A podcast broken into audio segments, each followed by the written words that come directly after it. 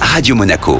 Sport Time avec Jean-Christophe Sanchez. Les invités Sport Time de Jean-Christophe Sanchez cette semaine sont Thomas Riquet, le président de l'AS Monaco Rugby, et Michael Becca, demi-ouverture et buteur de l'AS Monaco Rugby. Jean-Christophe. Bonsoir Michael. Bonsoir Jean-Christophe. Et bonsoir Thomas. Bonsoir, merci de nous recevoir. Avec plaisir, ça fait plaisir de vous revoir euh, Thomas Riquet et vous euh, de vous rencontrer euh, Michael après cette saison de l'AS Monaco Rugby, saison historique qui vient de s'achever. Vous êtes Michael l'un des artisans de la montée de l'AS Monaco Rugby car pour la première fois dans l'histoire du club, le club de rugby de la Principauté évoluera la saison prochaine en Fédéral 2. Mission accomplie donc. Oui, effectivement, je suis arrivé en début de saison avec avec un objectif qui était euh, la montée, la qualification dans un premier temps et, euh, et la montée en Fédéral 2, chose qu'on chose contrat rempli, chose qu'on a su faire durant cette saison, cette magnifique saison, et écrire l'histoire de l'AS Monaco Rugby. Qu'est-ce que vous avez ressenti euh, lorsque ça a été fait? Une immense fierté, une immense joie, un immense soulagement, parce qu'il y a quand même pas mal de pression, euh, et puis en étant compétiteur, effectivement, on aime relever ce, genre de défi et ce challenge. Et donc du coup, une immense, une immense fierté. Thomas, vous qui êtes le président, vous êtes fier de vos, de vos hommes? Oui, c'est le mot, euh, fierté. Fierté parce qu'ils ont su donner du bonheur aux gens, en premier lieu les licenciés de l'AS Monaco Rugby. C'est toujours ça, un club en entier, effectivement représenté par son équipe première. Des gens qui viennent les voir au stade et qui ont pris beaucoup de plaisir cette année. Euh, beaucoup de fierté parce que la saison a, pas été facile, donc elle a vraiment un goût euh, très particulier parce qu'il y a eu de l'adversité et qu'on a su, euh, avec beaucoup de caractère de la part de nos joueurs, remporter des grands défis qui nous ont amené à être aujourd'hui le seul club de, tout le sud-est de, la France à, être qualifié et monté de division dans la division supérieure, qui est effectivement une, très bonne nouvelle, même si c'est nouveau pour nous, mais c'est excitant et c'est un, un, nouveau challenge à relever, mais on a déjà eu beaucoup. Hum, et là, on arrive surtout au plus haut niveau amateur, donc c'est vraiment très intéressant pour nous. C'est tout nouveau, mais c'était un objectif euh, de longue date déjà. Il y a eu des saisons évidemment perturbées par le Covid et enfin, ça y est, on y est. Oui, oui, c'est un objectif, euh, c'est un objectif parce qu'on est compétiteur en premier lieu. Euh, et c'est ça qu'on essaie aussi d'inculquer à ce club, c'est cette culture un peu de, la gagne. On peut pas gagner tout le temps, mais en tout cas, on essaye. Après, effectivement, être compétiteur, c'est bien. Sans donner les moyens, c'est autre chose. on sait que, que, le rugby est en train de prendre à Monaco.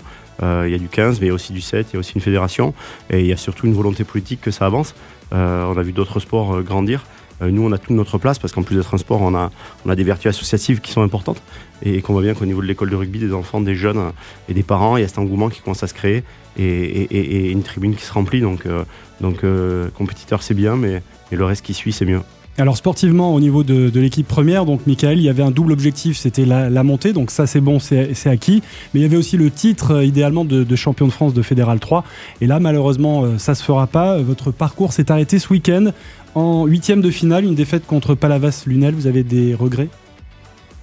Des regrets, euh, non, pas forcément. Euh, après, euh, effectivement, si le match était à refaire, peut-être qu'on aurait changé deux trois, deux, trois petites choses qui, ont fait la différence ce week-end.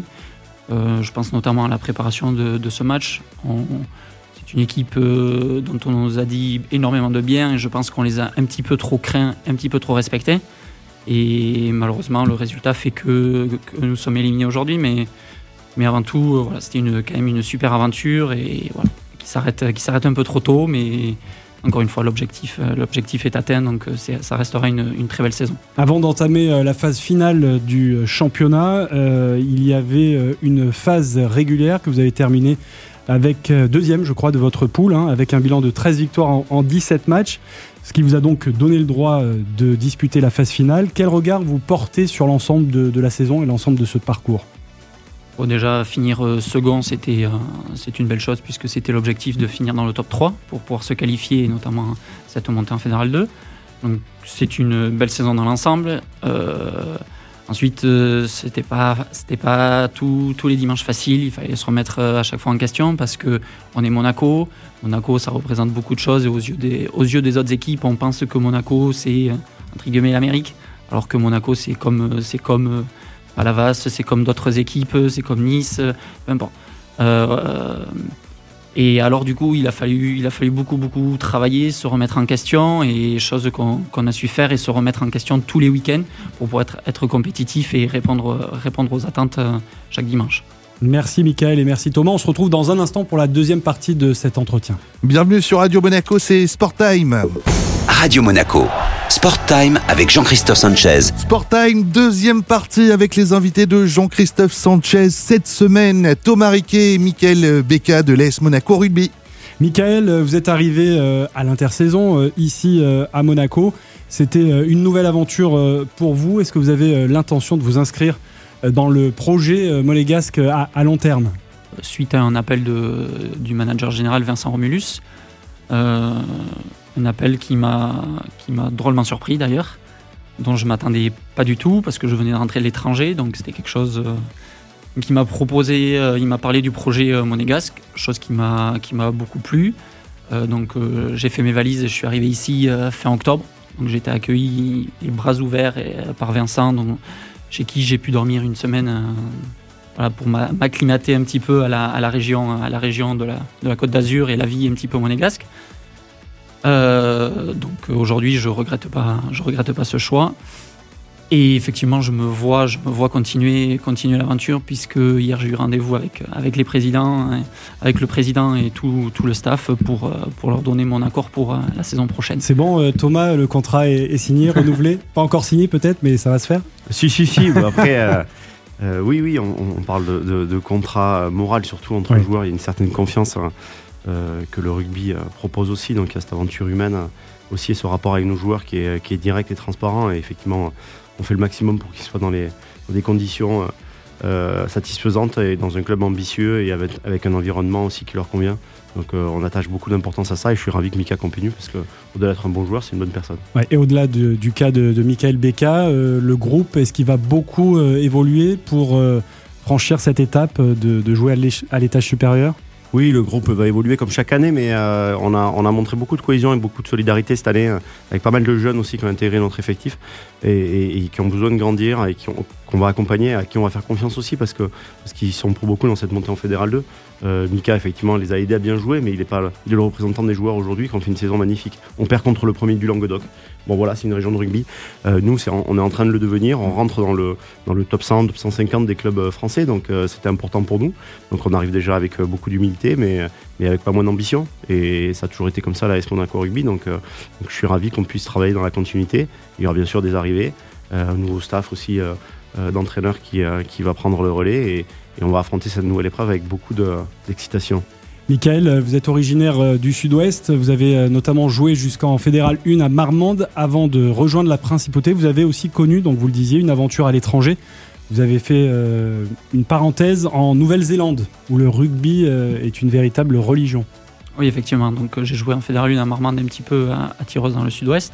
Ouais. Donc ensuite, effectivement, j'ai coupé pour pour aller vivre une expérience euh, en Nouvelle-Zélande, la terre du rugby. Euh, euh, expérience très très enrichissante. C'était vraiment une expérience extraordinaire où les valeurs de rugby sont, incroyables. Et ensuite, je suis parti également deux ans en Australie pour, pour vivre une, aventure, une aventure rugby également, pour voir autre chose et ce qui se, ce qui se faisait ailleurs. Et aujourd'hui, ben, je suis revenu ici euh, avec, euh, avec euh, plein d'envie, d'excitation et, plein d'idées. plein d'idées. Il y a une grosse différence entre les championnats étrangers et les championnats européens?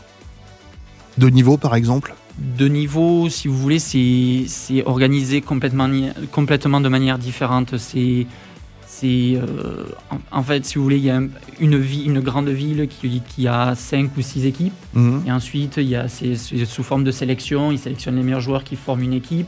Et ensuite, ces équipes deviennent pros qui qui, qui, euh, passent aux nouveaux échelons, d'accord. Les, provinces et ensuite les All Blacks, par exemple, pour, pour la Nouvelle-Zélande, mais ça marche sous forme de sélection. D'accord. Et ensuite, chez les jeunes, ça marche sous, sous euh, non pas avec sous l'année de naissance avec le poids et la taille des, joueurs. Donc c'est complètement un rugby complètement Ah ouais, donc c'est euh, vraiment autre chose quoi. Complètement différent. Et vous avez pris euh, une claque entre guillemets, euh, justement par rapport à la culture, par rapport à, ce côté ferveur qui peut y avoir sur le, rugby? Non, j'ai, je n'ai pas pris une claque. C'est, c'est simplement quelque chose que je, que je voulais connaître et mmh. vivre. Et donc aujourd'hui, j'en, suis ravi. Euh, voilà, tout simplement, c'est, je suis, je suis ravi de l'expérience que, que j'ai pu. Et puis, c'était une expérience très, très, très, très enrichissante aujourd'hui aussi pour, pour venir à, à l'AS Monaco Rugby, chose que j'essaye d'amener, euh, d'amener au quotidien, aux entraînements avec ce que j'ai pu. Oui, vous apportez votre bagage, votre expérience et vous la J'essaye au partagez. maximum de. Allez, un dernier mot à tous les deux parce que le, le temps passe, on arrive déjà au bout de ce rendez-vous. Euh, Thomas, quel sera euh, l'objectif du coup euh, la saison prochaine en Fédéral 2 Ce sera de, de se maintenir ou mieux? Ouais, c'est une Ferra 2 un peu amputée de- des meilleurs clubs qui vont monter hein, au niveau fédéral et national. Donc euh, je pense qu'on aura une carte à jouer, vraiment. Euh, Il y a aussi le- la structure club qui va augmenter avec des infrastructures qui vont évoluer. Avec euh, vraiment cette volonté politique dont je parlais, avec Mm. l'organisation d'un clubhouse et d'un- d'une salle de réathlétisation qui va mettre les joueurs dans un confort possible et très intéressant. Pas que les seniors d'ailleurs, mais tout le reste de la formation et du process. Donc les choses évoluent. Euh, il a dit, euh, il est allé à l'étranger. Nous, on a plein de cultures différentes, on a plein de formats différents. Mais on a une entité qui est la nôtre, c'est celle de Monaco, qui Mm. n'est pas calquée sur d'autres.